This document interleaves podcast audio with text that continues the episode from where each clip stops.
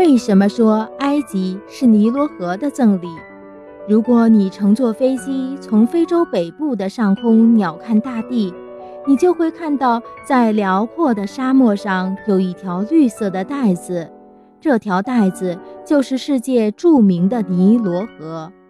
埃及位于非洲北部，是世界文明古国之一，有六千多年的悠久历史。尼罗河是埃及的生命线，是埃及的母亲，它是非洲第一长河，也是世界上最长的河流之一。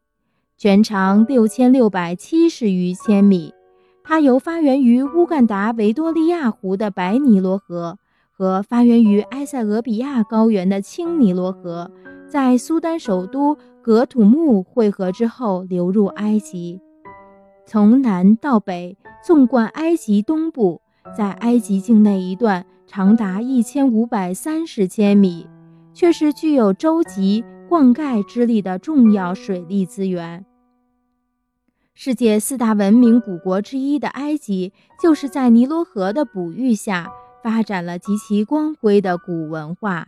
几千年来，尼罗河定期泛滥，带来了肥沃的淤泥，使尼罗河谷和尼罗河三角洲变成了沙漠中一条生机勃勃的绿色走廊，孕育出灿烂的古埃及文明。正像古埃及历史学家希罗多德所说的。埃及是尼罗河的赠礼。